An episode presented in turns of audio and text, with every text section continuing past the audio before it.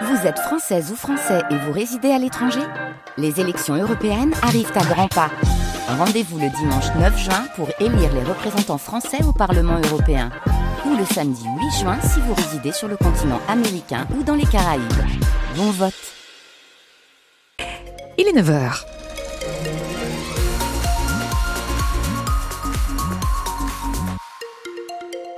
Le journal nous est présenté par Didier Charpin. Bonjour. Bonjour Nathalie, bonjour à tous. À National 13, un accident nous est signalé par Bison Futé. On est en direction de Caen, à hauteur d'Enirville. Ça concerne la voie de gauche. La météo, une nouvelle journée sous les nuages. Pas mal de pluie annoncée pour cet après-midi. Un vent de sud-ouest assez soutenu et température jusqu'à 13 degrés.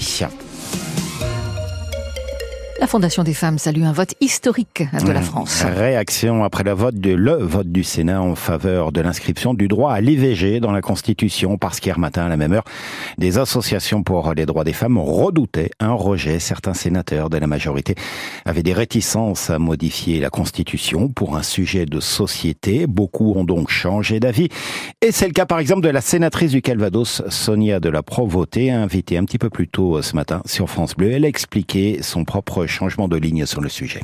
Là, on est arrivé à un stade où le symbole, euh, la dimension sociale, politique était tellement plus forte que j'ai évolué de l'abstention pour des raisons techniques et légistiques vers euh, évidemment le vote favorable parce que la force du symbole était plus importante. On voit bien que le moment du vote a été un vote absolument massif. On est dépassé euh, au-delà des questions techniques et de travail législatif. C'est vraiment la force de la défense de cet acquis pour les femmes qui nous a tous portés. Et bien évidemment, j'ai même pas envisagé de voir les choses autrement.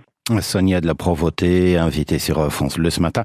Il ne reste plus qu'une étape euh, à franchir avant d'inscrire à l'IVG dans la Constitution française. Ce sera la convocation du Congrès lundi prochain. Il faudra le vote favorable des trois cinquièmes des députés et des sénateurs. Un nouveau procès lié à la vague d'attentats qui a frappé la France entre 2015 et 2018. À partir d'aujourd'hui et pendant plus d'un mois, la Cour d'assises spéciale de Paris va revenir sur l'attentat du marché de Noël de Strasbourg en décembre 2018.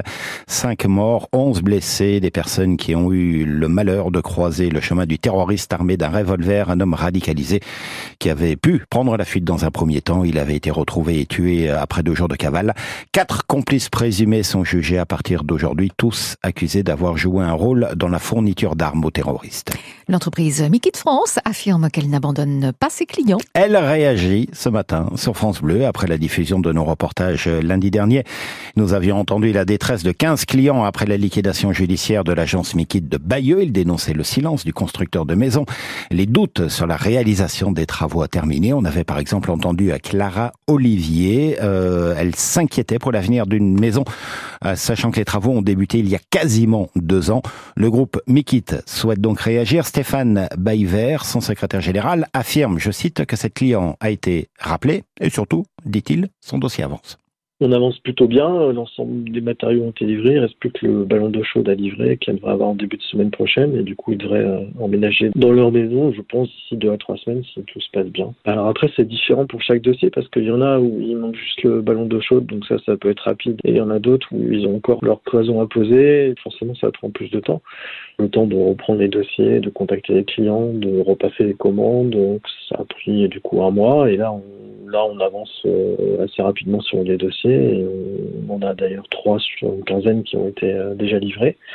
Nikit, c'est du coup un concept qui existe depuis 40 ans et qui arrive malheureusement qu'il y ait des franchisés qui arrêtent leur activité. Mais en tout cas, de France a toujours été là pour accompagner les clients dans ces difficultés et puis euh, faire en sorte qu'ils aient leur maison le plus rapidement possible et qu'ils puissent y vivre sereinement.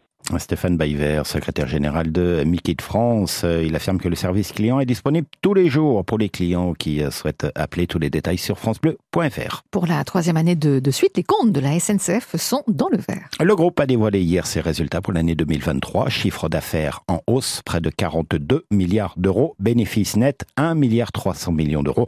C'est un peu moins bien qu'en 2022, un recul d'un milliard en raison de l'inflation et de quelques grèves contre la réforme des retraites. Les résultats démontrent en tout cas que les Français prennent le train et ce malgré des tarifs en hausse. 60% des billets vont augmenter mhm. cette année. En football, l'Espagne était euh, trop forte hier en finale de la Ligue des Nations. Pas de miracle, c'est vrai, pour l'équipe de France féminine, battue 2-0 à Séville contre les championnes du monde en titre. C'était la première grande finale internationale pour les Bleus qui vont maintenant se concentrer sur le tournoi olympique euh, lors des Jeux à Paris cet été. En Coupe de France, la fin de l'aventure pour le FC Rouen, éliminé hier en quart de finale au tir au but face à Valenciennes après un match nul un partout.